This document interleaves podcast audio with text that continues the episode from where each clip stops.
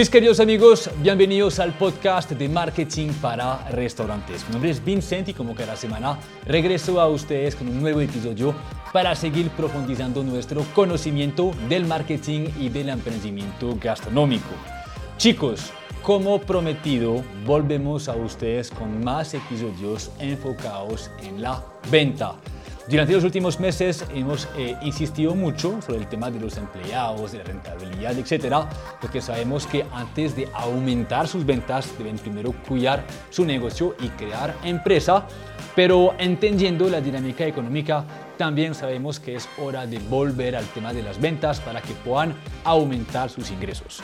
Y eso es lo que vamos a hacer a través de ese episodio número 110, porque hoy estamos ustedes y yo y vamos a hablar de una estrategia que les voy a invitar a ejecutar, que nosotros mismos hemos hecho en el pasado con varias empresas, pero que también eh, hemos descubierto y pulido al entrevistar diferentes empresarios y marcas gastronómicas. Así que hoy les voy a invitar a prestar muchísima atención a esa estrategia que tiene la capacidad de aumentar sus ingresos. Es decir, no solamente adquirir nuevos clientes, sino también aumentar su recompra, gozar de unas buenas ventas siempre y cuando prestan atención a cada paso que les voy a desglosar y comentar con mucha tranquilidad para que lo puedan ejecutar en sus negocios. Así que para no extenderme, como siempre les invito a suscribirse al canal de YouTube, a vernos en Spotify, a calificarnos y a dejar sus comentarios porque nos encanta saber cómo les parece el podcast, cómo les parece el contenido, los invitados y sobre todo cómo fueron capaces de ejecutar lo que aprenden en el podcast de marketing para restaurantes. Les mando un abrazo y nos vemos la próxima semana para un nuevo episodio del podcast de marketing para restaurantes. Un abrazo. Chicos, bienvenidos al episodio número 110 del podcast de marketing para restaurantes. Em, para este episodio, como lo hicimos para el número 100, vamos hoy a pasar un momento juntos y a hablar sobre todo de marketing gastronómico. Es un tema que obviamente está guiando el contenido que estamos creando hace ya dos años y que durante los últimos meses no hemos necesariamente desarrollado mucho por una realidad que es la que antes de incrementar nuestras ventas, se dieron cuenta si han escuchado los últimos episodios, eh, aparte de aumentar las ventas, tenemos también que cuidar mucho nuestra rentabilidad. Y eso ha sido para nosotros desde marketing para restaurantes un gran descubrimiento porque nos dimos cuenta que durante los últimos, pues nos, dimos cuenta durante los últimos años más bien, que no podemos solo hablar de cómo incrementar sus ventas, sino también cómo cuidar su empresa y ordenarla. Porque a nosotros, si bien nos encanta el marketing, también nos encanta verlos a ustedes exitosos y rentables. Y nos dimos cuenta a través de muchos testimonios durante los últimos meses, eh, con Julián Betancourt, con Alejandro Lopera, etc., nos dimos cuenta que tan solo vender no es suficiente, tenemos también que aprender a cuidar esta empresa desde adentro y luego incrementar las ventas. Y eso nos, llega a, nos lleva al tema de hoy, porque al mismo tiempo 2023 ha sido un año complejo. Al hablar con muchos de ustedes nos dimos cuenta que, bueno, el, consumidor ha frenado muchos muchas, muchas compras emocionales que van conectadas con la gastronomía, obviamente, con el entretenimiento, los antojos. Y eso sugiere que ustedes, desde su negocio, tienen que empezar a ser proactivos, tienen que crear estrategias, tienen que motivar a ese cliente a visitarlos para que venga a, vivir una experiencia y también vuelva lo antes posible. Y es un tema que vamos a hablar hoy a través de ese episodio, pero me interesa mucho que ustedes entiendan que con tan solo aplicar la estrategia que les voy a compartir hoy, que hemos aplicado en su momento con negocios cuando yo tenía la agencia de marketing hace algunos años y también con clientes actuales con los cuales hemos trabajado, em, yo, quiero insistir sobre el hecho que tan solo eso no les va a hacer exitosos. Lo importante es que entiendan que aparte de vender, ustedes tienen que crear empresa y espero que los últimos episodios que hemos grabado les em, transmitieron esa, esa intención. De hecho, tenemos ese quinto libro que llega muy pronto, en algunas, algunas semanas, que habla de ustedes convertirse de emprendedores a empresarios y es precisamente por eso que estamos haciendo todo eso y todos esos contenidos.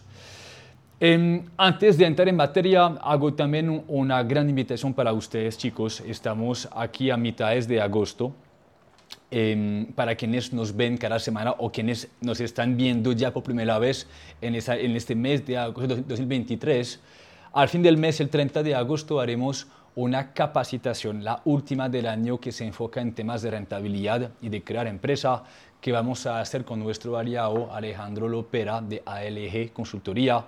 Y Alejo les va a compartir una serie de tips, de consejos, de estrategias que ustedes pueden utilizar para, uno, optimizar su rentabilidad y dos, hacer buen uso de su flujo de caja. Porque también, si puede que sean muy rentables, que les llegue buena plata, pero si no saben qué hacer con ese dinero, puede desaparecer muy rápidamente.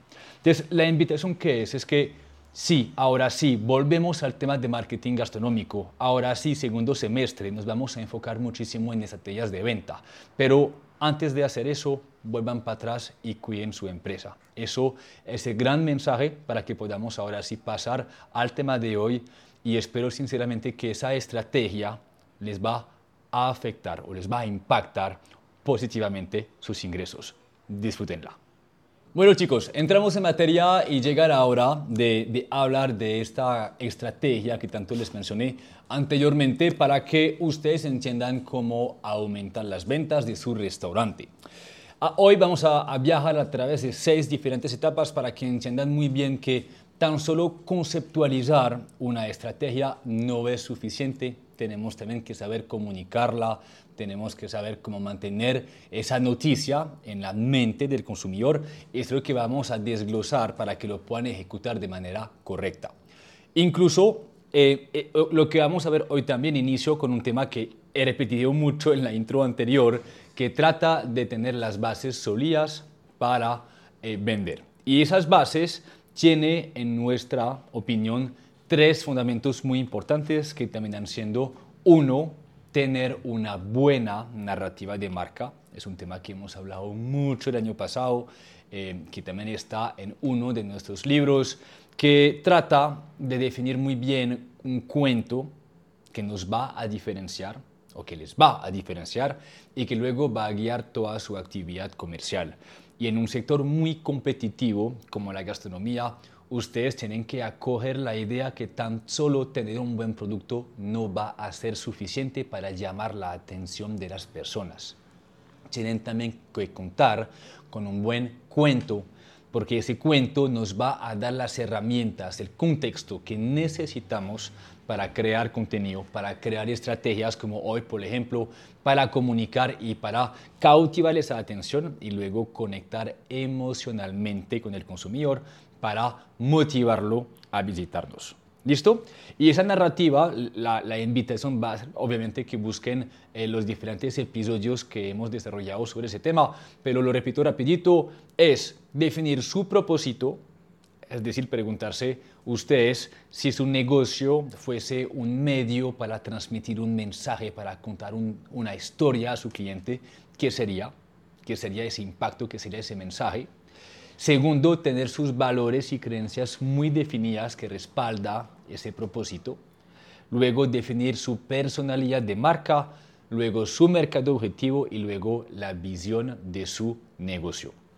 Todo eso les va a dar el contexto para que uno se puedan diferenciar, para que sean únicos y dos, para guiar toda su actividad comercial. Eso es muy importante porque lo que vemos hoy nace de su narrativa de marca.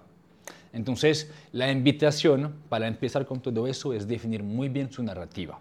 La segunda invitación, y eso lo hemos hablado mucho con Julián Betancourt, que vino aquí en el podcast varias veces, es que ustedes deben tener una experiencia positiva, ahora. De nada nos va a servir conseguir nuevos clientes si no fidelizamos. ¿Listo? Eh, ahí está la sostenibilidad de crecer en el tiempo y también ser rentable, que va conectado con el tercer pilar que es Chicos, lo, hablé una vez más en la, intro, pero tengamos nuestros productos costeados. asegurémonos que nuestra empresa, desde las finanzas, desde el equipo de trabajo, desde toda su integralidad sea ordenada y sea rentable para que lo que vamos a hacer luego, que es aumentar las ventas, nos quede en el negocio y lo aprovechemos para otras cosas. ¿Listo?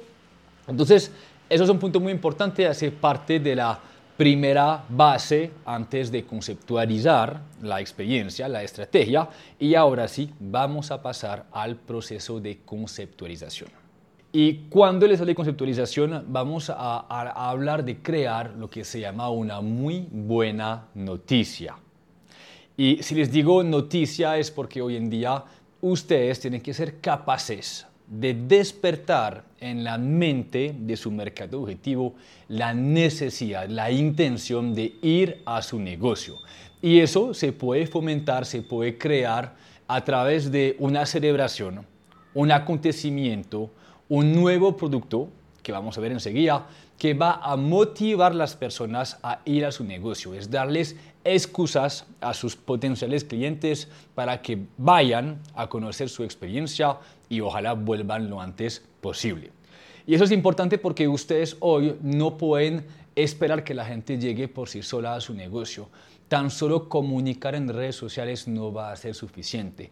Esa comunicación tiene que ser acompañada de noticias, de de nuevos desarrollos, de una cierta proactividad que constantemente motiva las personas a tomar acción y visitarlos.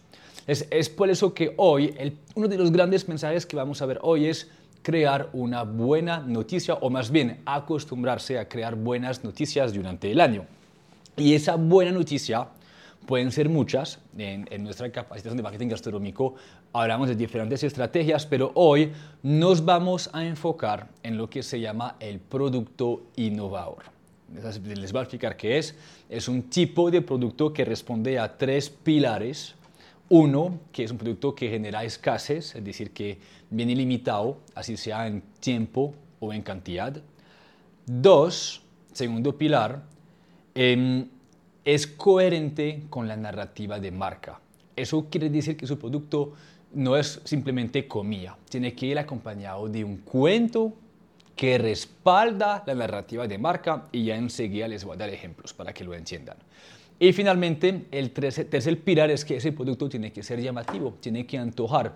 No necesariamente tiene que ser instagrameable, lo hemos hablado en diferentes podcasts, es importante, pero lo más importante es que por lo menos las personas al verlo se sienten antojadas y quieran tomar acción para probarlo.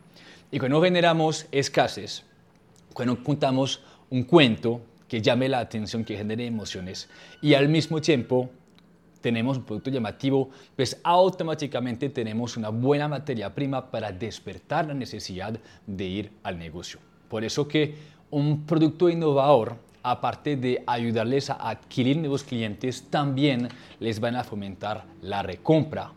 Y es por eso que escogemos esa estrategia para que ustedes la puedan aplicar y ganar en ambos sentidos. Muy bien. Eh, ¿Queréis que lo aquí también? Muy importante, ese producto innovador, chicos, tiene que luego ser em, capacitado o más bien transmitido a su equipo de trabajo. Hace unos meses habíamos entrevistado a María Antonia de Mystic Foods que nos había explicado cómo crearon eh, tres platos de temporada y la importancia de involucrar tanto a los meseros como a las cocinas para asegurarse que todo se ejecute correctamente. Porque si bien comuniquen en redes sociales, si bien vamos a pautar en anuncios, también vienen personas que no saben de la estrategia o de la campaña en su punto de venta y ustedes tienen que transmitirlo a través del servicio. O sea que no olvidemos la importancia que juega un mesero a la hora de vender y es por esa razón que son las primeras personas que tienen que enterarse y entender muy bien de qué trata ese producto. ¿ok? Entonces, en esa conceptualización asegúrense que todo el equipo de trabajo esté muy conectado y sepan lo que se está vendiendo, cuál es su cuento, ¿sí? Y por qué es diferente. Para, antes de pasar al tercer punto, me importa mucho que ustedes puedan ver algunos ejemplos para que entiendan a qué me refiero cuando les hablo de cuento. Entonces, para quienes están eh, viendo este episodio en YouTube, podrán verlo eh, en, en, video. De igual manera, si lo escuchan, voy a hacerlo lo más claro posible para que lo puedan entender de la mejor manera. Vamos a, empezar con el caso, el, el, caso de éxito, llamémoslo así, de nuestros amigos rituales. Entrevistamos a, a Amanda y a Cristian el año pasado para hablar de ese café que tiene una narrativa muy fuerte porque es el café del barrio La Sierra aquí en Medellín que se destacó dentro de un océano de otros cafés especiales aquí en la ciudad por ser el café de un barrio que históricamente tuvo problemas sociales eh, de conflicto armado, de narcotráfico, etc. Y ellos se dieron cuenta en su momento que la sierra cuenta con muy buenos caficultores y ellos trabajan de su mano para producir cafés especiales. Entonces ahí, por ejemplo, pueden discernir una narrativa que permite a la marca diferenciarse y también le permite crear buenas noticias. Y una de sus buenas noticias fue un producto innovador, un producto de temporada que se llamaba Secretos de la Sierra. Aquí se de la pantalla, eh, se lanzó en 2021, hace ya un par de años, y ese producto de edición limitada era una caja que contenía tres diferentes cafés especiales que eran de tres caficultores con tres diferentes variedades y con tres diferentes procesos de fermentación. ¿Listo? Y alrededor de ese producto se creó eh, un arte, de hecho fue también una colaboración con algún diseñador de Medellín que interpretó Secretos de la Sierra y se crearon 100 unidades y punto. Entonces ahí la escasez no es en tiempo, sino en cantidad. En la entrevista, tanto Amanda como Cristian nos compartieron que en tan solo dos días habían vendido absolutamente todo y eso permitía generar como una nueva noticia dentro de su actividad comercial que animó la venta. ¿Listo? Les voy a explicar un poquito de qué trata el mensaje que acompaña esta campaña, ¿sí? que es una invitación a cambiar la imagen gris de la zona por una más divertida donde las personas, mascotas, flores, grafitis y los iconos hacen sinergia para proponernos la idea de un barrio feliz. O sea que a través de esa edición limitada, lo que quiso hacer Rituales fue de cambiar la imagen del barrio y ponerlo colorido. Y eso se plasmó a través del diseño gráfico y a través de la misma experiencia. Y se resultó en diferentes posts en redes sociales una buena campaña. ¿Listo? Entonces, eso es, por ejemplo, un producto innovador que es muy llamativo. Dos, que es que genera escasez. Y tres, que está conectado con la narrativa de marca.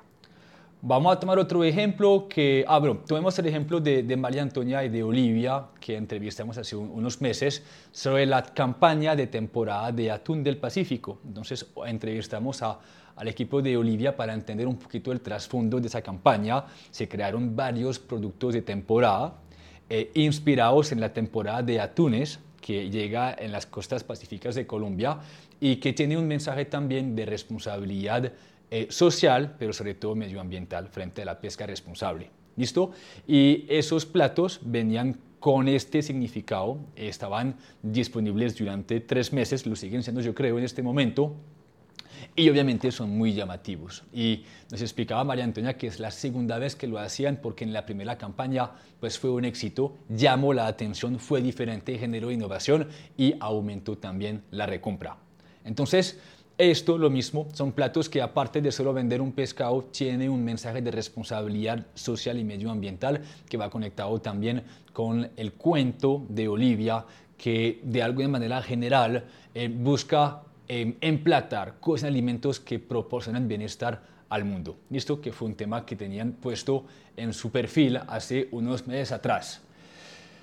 Último ejemplo, para que lo entiendan bien, les voy a compartir una estrategia que hicimos en su momento em, finalizando pandemia, cuando de hecho eh, seguimos trabajando con un par de restaurantes, donde hicimos una sinergia entre una hamburguesería y su proveedor de quesos San Sebastián.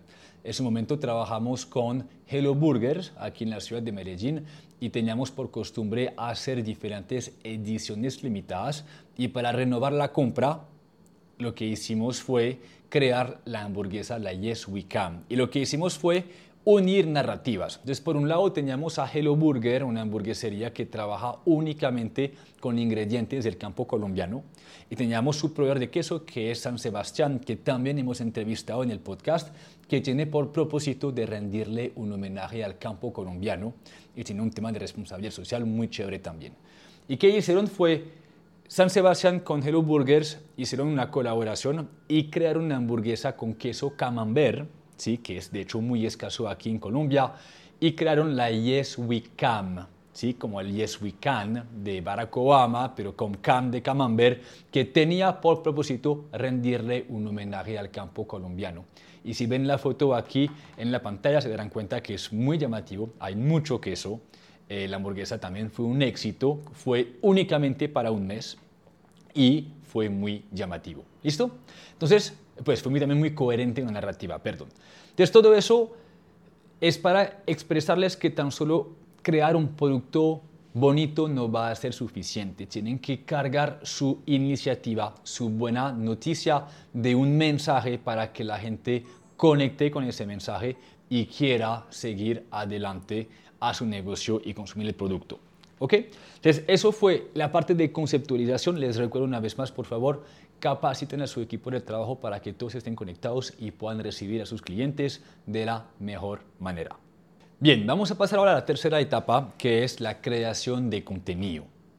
Esa es una etapa muy importante porque ustedes tienen que ser capaces de transmitir el cuento, tienen que ser capaces de comunicar el producto para que las personas se antojen y con eso llamar la atención que luego se va a convertir en ventas. Y para eso sí, tienen que presupuestar un presupuesto, un dinero, para crear contenido, empezando por unas fotos muy llamativas. Cada producto que yo les compartí ahí como ejemplos tienen eh, de alguna manera unas fotos que llama la atención, que expresa el porqué de ese producto, lo que contiene también. Y eso les va a ayudar, chicos, a contar con unas imágenes que van luego a convertir, a convertir en piezas de contenido, sea para sus redes sociales, sea para sus anuncios digitales, sea para un hablador, un afiche, un tráfico, les va a permitir tener su producto en diferentes partes de su experiencia para contextualizar las personas y motivarlas a tomar acción. Y eso es muy importante porque yo sé que hoy hablamos mucho de marketing digital, pero no podemos descartar el poder de un buen rompetráfico o de un buen hablador puesto en la mesa. Y si ustedes tienen fotos apetitosas que llamen la atención automáticamente, van a aumentar la probabilidad de vender este producto. Obviamente, esta materia prima, esta fotografía la tienen que intervenir gráficamente. Entonces hay un tema también de marca, de diseño gráfico, de identidad visual que deberían cuidar. Para eso les invito a escuchar el podcast que hicimos con, con Juliana Toro, cuando hablamos de ADN de marca, que es muy importante para que puedan también transmitir su narrativa de otras maneras, en este caso gráficamente. Y también, chicos, muy importante, Sabemos que el contenido que funciona hoy en redes sociales son los videos, entonces acostúmbrense a crear también piezas de contenidos audiovisuales que puede ser tan solo desde el celular para que las personas vean su producto, vean su buena noticia, puede ser tan solo un reel o un video de un minuto donde explican su porqué, donde explican sus ingredientes, donde explican eh, el tiempo que estará disponible para que hayan un contexto alrededor de esa buena noticia que la gente entienda la dinámica. ¿Listo? Entonces tomen el tiempo de convertir su campaña en contenido y entre más llamativo, más oportunidades se darán para aumentar sus ventas y que la experiencia sea verdaderamente rentable. Ahí lo que voy a hacer es volver a la pantalla y les voy a mostrar eh, un ejemplo, por ejemplo, de apilados de autor de Jorge y Camila, nuestros amigos, que toman la costumbre de crear contenidos audiovisuales y que tienen siempre mucha textura, que antojan y que consecuentemente vuelven muchos de sus posts virales. Son ejemplos, ya no hablamos de productos de temporada ni de ni, innovadores, pero es que dar un ejemplo de cosas que ustedes pueden hacer para luego utilizarlo estratégicamente en el mundo digital, como por ejemplo en las pautas, que es lo que vamos a ver en el momento en el cuarto punto. Entonces estamos asumiendo que ustedes ya han conceptualizado correctamente su producto innovador, es decir, que ya es llamativo, que tiene un cuento y que genere escasez, que cuenten con un buen contenido, tanto digital como físico, para su punto de venta y las redes sociales. Y ahora lo que vamos a hacer es posicionar su buena noticia en el mundo digital. ¿Y por qué mundo digital? Porque es ahí que está también la atención del consumidor, donde tenemos más oportunidades de invertir en alcance, en llamar la atención y generar antojos y motivar a la gente a visitarnos. Y para eso, chicos, me van a preguntar, bueno, si hacemos una expectativa, si va a ser larga, si va a ser corta, la respuesta es depende. Lo más importante es que su expectativa no sea muy larga para no dejar enfriar eh, el cliente y que apenas estén comunicando unos días después lo puedan lanzar y que la gente pueda tomar acción. ¿Qué sugiere eso? Es que en primer tiempo, unos días antes de lanzar su producto innovador, empiecen a hablar de su cuento, empiecen a publicar sobre lo que va a suceder. Y aquí en los ejemplos que les tenía ahorita, vuelvo a lo de temporada, un buen ejemplo de Olivia, la misma marca que hizo el atún de temporada, que colaboró con San Sebastián, esa que será que rindió, o que sigue rindiendo un, un, un homenaje al campo colombiano. Y Olivia, antes de lanzar y anunciar sus productos, empezó a hablar de ese tema de rendir un homenaje al campo colombiano y de eh, generar productos con eh, ingredientes 100% locales. Entonces les invito a verlo a través del video para que lo entiendan. Eso genera contexto, transmite la narrativa y luego unos días después lanzaron ahora sí los productos con un par de videos muy llamativos y fotografías muy llamativas también. ¿Ok? ¿Por qué les hablo de eso? Es porque eso nos va a dar una base para luego empezar a generar más alcance. Y ese alcance vamos a hacerlo utilizando nuestros amigos, o más bien, no, utilizando, vamos invirtiendo en nuestros amigos influenciadores. Sé que no todas las personas aman trabajar con influenciadores, pero es un tema muy importante porque un influenciador tiene la capacidad de aumentar muy rápidamente sus ventas siempre y cuando logran trabajar con esta persona. Es decir, que ustedes, asumiendo que están pagando un servicio eh, un precio justo, obviamente, ustedes tienen también derecho a manejar o a controlar, entre comillas, la narrativa de la recomendación. Y ustedes tienen que contar con eh, la apertura también de este aliado, de ese influenciador, para que la campaña y la buena noticia se transmita de manera correcta y de manera ordenada. Y para eso les quiero mostrar a, algunos influenciadores que, sobre todo una con la cual hemos trabajado en el pasado, que se llama Catherine de, Para Saborearse, que está aquí en Medellín.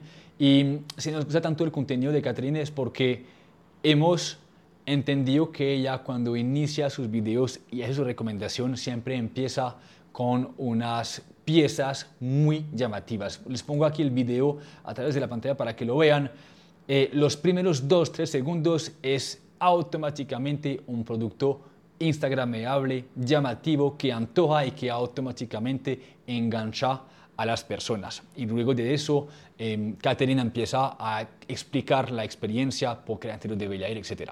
El punto que es es que, chicos, ustedes no pueden dejar que un influenciador llegue a su negocio y simplemente haga lo que quiera. Tienen que guiarlo, tienen que explicarlo, tienen que contextualizarlos y más aún si están invirtiendo en una campaña. ¿Y por qué hacemos eso? Es porque la idea luego es que ustedes soliciten el video al influenciador. Porque por un lado, este influenciador va a hacer la recomendación, ahí vamos a aumentar el alcance y la exposición de la noticia y que va seguramente a convertirse en algunas ventas. Pero lo que tenemos que hacer es luego mantener esa noticia en la mente del consumidor. Y para eso vamos a solicitar al influenciador que nos pase su pieza. Eso sugiere en ocasiones que ustedes paguen un poquito más a esta persona para que les pase esta pieza y que luego vamos a invertir en anuncios para que logremos llamar la atención. Si les digo eso es porque un influenciador seguramente el día siguiente va a recomendar ya más contenidos y más experiencias. Y eso automáticamente hace que ustedes ya van a salir, entre comillas, de la cuenta porque habrán más buenas noticias que ellos van a compartir. Entonces, aprovechemos del buen contenido que hizo el influenciador, aseguramos, asegurémonos que la pieza sea llamativa y luego utilicémosla en las redes sociales. Y eso fue una estrategia que en su momento aprendimos de Julian Betancourt, que entrevistamos en el podcast anterior, que aplicamos con varias empresas y que tuvo un retorno en inversión muy rápidamente. Antes de pasar al tema de, de anuncios, yo les quiero recordar algo muy importante. Entonces, el posicionamiento de su buena noticia, si lo hacen únicamente a través de un influenciador, va a ser un, un alcance muy puntual y luego va a bajar muy rápidamente. Lo que tienen que hacer es mantener la buena noticia, su exposición sobre un largo tiempo para que la mayor cantidad de personas lo vean y lo vean frecuentemente, no solo una vez, porque las personas no toman una decisión de compra inmediatamente, aunque les puedo garantizar que si lo hacen bien, pueden ver ventas muy rápidamente en su negocio. ¿Ok? Perfecto. Entonces, eso es por un lado el tema de los influenciadores. También, si ustedes cuentan con una buena narrativa de marca y un mercado objetivo muy definido, ustedes pueden acudir a lo que se llaman los influyentes. Son personas que comparado a los, los influenciadores, que tienen pequeñas comunidades, pero que son eh, muy carismáticos, sea por su trabajo, por su don, por el contenido que publica, por su físico, qué sé yo, depende de a quién, con quién quieren colaborar, pero no tienen que ser necesariamente foodies ni personas que trabajan en la industria. Si, por ejemplo, ustedes tienen una marca de hamburguesa que promueve en su narrativa de la moda urbana, pues pueden acudir a cantantes, a personas que bailan, a personas que tienen marcas de ropa, etc. Y pueden convocar a esas personas a su negocio para ir a tomar fotos, para recomendar la experiencia de manera muy orgánica, sin, sin, vender tanto, simplemente ir, probar y compartir. Y eso también va a aumentar el alcance y van a invertir únicamente en comida, porque la idea ahí es que ustedes pueden hacer un canje con esa persona y que puedan contar con su recomendación. ¿Listo? Te invito, tomas fotos si quieres, publicas en las redes sociales y me cuentas cómo te fue con, la, con el producto. Esa es una idea que pueden llevarse y ejecutar. Bien, entonces eso termina siendo el posicionamiento, más no em, el crecimiento en, en atención de esta estrategia que ahora sí vamos a ver en el quinto punto para que sepan qué hacer con ese contenido e invertir estratégicamente. Bien, llegamos ahora al quinto punto, donde vamos a hablar de cómo mantener la buena noticia en la mente del mercado de los consumidores para que se animen a visitarlos. Y para eso, ahí voy a ser muy corto porque en el episodio anterior hicimos una entrevista completa con nuestro amigo Julián Betancourt que nos introdujo al administrador de anuncios de Facebook y a una campaña que ustedes pueden crear.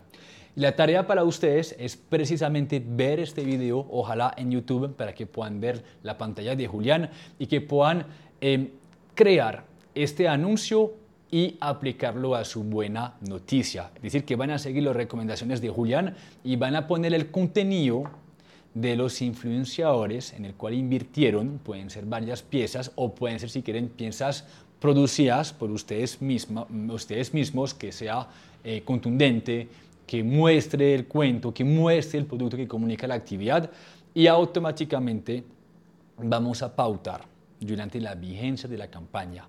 Si, por ejemplo, ese producto es disponible durante un mes, pautemos todos los días durante 30 días. ¿Ok?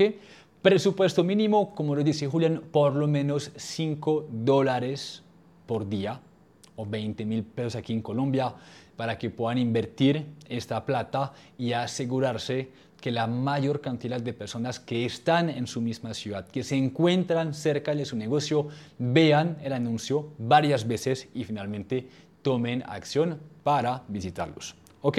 Entonces, les recuerdo ver el episodio número 109 de Roland Betancourt para que entiendan cómo pautar esa buena noticia y llamar la atención de las personas.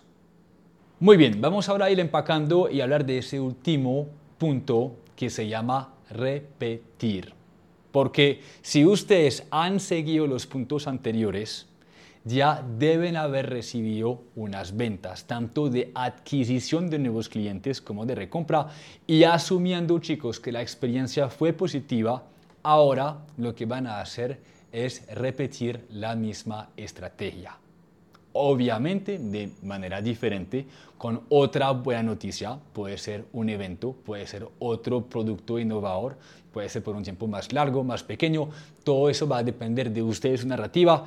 El punto es que ya con toda esa campaña que han hecho, disponen ahora de la atención de las personas. Entonces, no perdamos esa atención. Sigamos construyendo actividades, ¿sí? sigamos creando excusas para que las personas quieran visitarnos y que podamos ser proactivos. Esa atención tiene mucho valor y no podemos dejar que el mercado se enfríe. Obviamente nos dimos cuenta hoy que la conceptualización tiene que ser bien hecha, la comunicación también tiene que ser bien ejecutada, tienen que capacitar a su equipo de trabajo, lo cual sugiero, sugiere hacerlo con calma, pero de manera constante. Me ha dicho, sin prisa, pero sin pausa. Muy bien, y ahí se darán cuenta que el marketing gastronómico a fin de cuentas termina siendo casi como un estilo de vida. No es simplemente una pequeña campaña de vez en cuando. Es como es que ustedes durante el año van a aprovechar de acontecimientos, de fechas especiales, de temas que les interesan con su narrativa para crear nuevas experiencias y constantemente darles a su comunidad excusas para visitarlos y con eso van a fomentar la venta. Obviamente, todo eso está resumido dentro de, un contenido de 50 y pico de minutos. Eh, hay muchísimas, como muchísimos detalles que podemos ir desglosando, pero lo importante es que entiendan que su marketing de aquí en adelante se tiene que dedicar muchísimas veces a comunicar esas buenas noticias, llamar la atención y motivar a la gente a visitarlos. Eso es el gran mensaje de ese episodio para que lo puedan ejecutar. Y lo que me encantaría, chicos, es que me cuenten cómo les va.